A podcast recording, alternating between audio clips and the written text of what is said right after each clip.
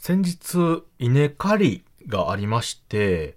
えー私もですね、まあ、えっちらおっちらと、機械を動かしながら、収穫をしてたんですけれども、その際にですね、まあ、なかなか、たくましいなというような光景をちょっと目撃いたしましたので、聞いていただければと思います。谷蔵ラジオ、始まります。This is number one radio talk show from the funniest place in the world by the least funny guy. Tanizo Radio. 改めまして、皆様、おはにちばんは、谷蔵でございます。いやー、先日ですね、やっとお稲刈り、うちの谷蔵家のですね、田んぼがすべて刈り終わりまして、ほっと一息ということでございます。ね、一年の集大成ですから、まあ、これがね、無事終わりますと、どこの農家さんも、ほっと一息、やれやれといったことでございまして、で、また冬をね、えー超えまして、春になってくると、また、あ田んぼのね、準備といいますか、本格的に始めるという時期になってまいります。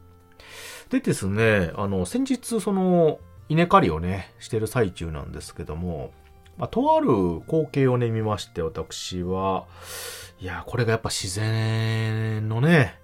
えー、まあまあ、たくましさやなというのをちょっと感じたんですけれども、えー私、今、機械を使って、いわゆるコンバインというですね、稲刈り機ですね。えーこれを使って田んぼを刈っておりました。で、田んぼっていうのはですね、まあ、いろんな形がありますけれども、おおむねですよ。おおむね、まあ、四角い形をしております。まあ、中には、円形とかね、あの、段々畑みたいな、変則的な場所になりますと、形がちょっとね、えー違った形になってるんですけども、おおむね、まあ、平野と言いますか、まあ、区画された田んぼというのは四角形になっておりまして、えーまあ、なぜこんな形かというと、当然、まあ、刈りやすい形、まあ、手入れとかですね、えーしやすい形になってるということで。で、私の田んぼもですね、えー私の、まあ、谷蔵家のね、田んぼも、おおむね四角い形をしておりまして、今比較的刈りやすい田んぼなんですが、こういう四角い田んぼを刈るとき、まあ、いろんな刈り方があるんですけれども、まあ、おおむねですね、まあ、外側から内側ということで、えー機械を動かしてまいります。うん、いわゆる円を描くんですね。えーで、その稲刈り機っていうのは、えっ、とね、自分がこう、機械に乗るでしょ。で、車みたいに乗ると、まあ、右ハンドルをイメージしていただいたらいいと思います。右ハンドルの車をイメージして、当然左、一人乗りなんですけれども、えー乗ると、自分の、えっとね、左側、助手席の前のあたりに、いわゆるこう、刈り込む機械があります。うん。まあ、これがね、一般的な、まあ、コンパクトなタイプの、機械ってなると、おおむねこういう形になっておりまして。なので、えー半時計回りに大体刈るのが、あー主流なんかな。うん。まあ、そういったのがね、非常に多いんじゃないかと思うんですが、大きい機械となるとね、まあ前面あったりとか、まあ、いろんな反対にあったりするのもあるんですけど、大体そういうのが基本になっております。なので、半時計回りにずーっと買っておりますと、あの、真ん中が残ってくるわけですよね。当然、ぐーっと外から渦巻き状にこう、ま、買ってくるわけですよ。だ真ん中が残ってくるんですね。するとですね、真ん中に近づけば近づくほど、おーなんていうかな、周りにいろんな生き物が集まってまいります。えー、まあ、おおむねね、鳥系なんですよね。鳥系。えー、あの、カラスであったりとか、あの、タカみたいなんとか、トンビとか、あサギみたいなね、鳥なんかが、あ生息していれば、いろんな鳥が集まってくるんですよ。まあ、スズメであったりとか。で、なんで集まってくるかというと、一つは、あお米をね、お米のおこぼれをもらいに来るという鳥と、もう一種類は、その、小動物を狙いに来るんですよ。あの、なんで、なんでそういう風な、を狙ってね、小動物を狙ってそこの、この田んぼの飼ってる中心に向かってくるかというと、当然その田んぼの下にはいろんな生き物がいるんですよね。いろんな小動物がいます。まあ、バッタとか、あーあのーまあ、小さい虫ですよね。まあ、こういったカメムシさんの臭いやつとか、まあ、いろんな虫がいるんですけれども、カエルさんとかね。それが、機械でこう、ぐーっと渦巻き状にこう、中心にめがけていくと、いわゆる追い込み量みたいな形になるんですよ。周りから追い立てて、中心の方に虫たちがね、慌てて集まっちゃうんですよね。えー中心の方だけ稲が残ってるもんやから、そこに隠れようとして。それで、まあ、最後、中心に行けば行くほど、慌ててね、追い立てられて、外にどんどん飛び出していくと、虫たちが。で、それを狙って鳥たちが集まってくるっていう状況なんですよ。なので、まあまあ農家さんにはよく見慣れた光景なので、あ、またなんか虫捕らえよるわって思ってたんですけど、あるね、一匹の、あのーカラスが、あいたんですけど、ふとね、私の左斜め前に、あの止まっててね。通常ね、虫を取ると、どっかちょっと安全なところに避難して多分食してると思うんですけど、そのカラスだけね、なんかやたらこっちの方に目線を送ってくるんですよ。うん。で、どうしたんやろうなと思って、ふっとそのカラスの方を見ると、なんか加えとるんですね。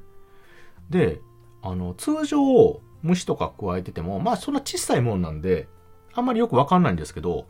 あの、そこそこ離れてるけど、遠目に見て、何ぞ加えてるっていうのがわかるんですよ。で、ええと思って、そのカラスを見ると、なんかね、あの、口元からピロンピロンってあの、細い尻尾がプルプルプルしてて、で、あの、なんかちょっと若干ケムクジャラっぽい茶色い生き物だったので、見てみると、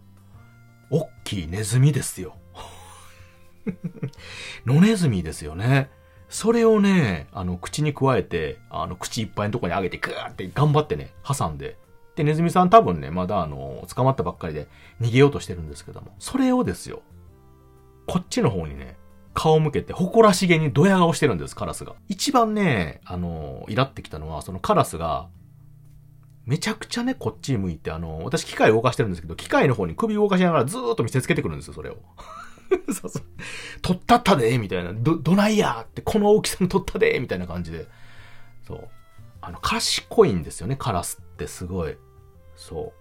う。なので、普段あの、ゴミとかね、漁ったりして、あの人間と追いかけっこみたいなしたりとかね、あの、追い払ったりしてるんで、あの、意外と人間のことよく見てるんですよ。なので、まあ、機械とかね、人がそんな近づいてもね、あの、自分が逃げれる範囲やったらそんなにビビらずいたりするんですけど、この、物をね、食べたりする際なんていうのも、結構がむしゃらにね、この時期いっぱい食えみたいな感じで必死でするから、すぐね、あの、物なんか食べちゃったりとかして、あの、一手は戻って一手は戻って繰り返すのに、そのカラスだけね、必要にこっちの方をドヤ顔しながらね、見せつけてきよったんで、えー私はあの、ちょっとね、イラッときて、あの、機械わざわざ止めてね、えーそっちの方追いかけてね、えー追い払って、するとカラスもまさかこっちに来ると思ってなかったみたいで、慌ててね、飛び立ったんで、その隙にネズミがね、口から落ちて逃げていきました。ちょっとね、あの、ざまあみろって思ったんですけども、はい、ネズミさん、あの、九死日生を得てね、え必死に逃げて、えどこぞに消えていきましたけれども。いやー、あのね、やっぱりあの、大事なものというかね、獲物を手にしたらもう、すぐ、隠さなあかんですね。そうそう。きっとあの、取ったどみたいな感じでね、自慢したかったんでしょうけれども、えー私のまさかの行動に、カラスもちょっとね、ビビって、えー、太陽を逃してしまったようなことになってしまったんですけどね。まあ、それからしばらくネズミ探して周回してたんですけれども、カラスは見つけられずね、諦めて、どこぞに去っていきましたけれどもね。あれ多分顔覚えられたね、カラスにね。今度ちょっと頭つつかれんように気ぃつけなあかんですね。はい。まあ、代わりにネズミはちょっとね、なんかお礼に来ていただいてもいいかなと思うんですけれども。はい。ということで、えー、本日はですね、えー、なかなか野生は厳しいなという、たくましいなというお話でございました。ね皆様もあの、田んぼとかね、行くといろんな生き物がいますので、まあ、ちょっと興味ある方は、この時期稲刈りとかね、してるので、その周りで見てると、まあいろんな生き物が飛び出してきたりとかしてですね、それを追いかける鳥とか生き物がいるということで、ちょっとね、えー野生の自然に触れ合えるのかなと思いますので、見ていただければと思います。またそれもですね、えーこの時期のちょっと違った楽しみ方かなと思いますので、はい、参考にしていただければと思います。ということで、聞いていただいてありがとうございました。またね。バイバイ。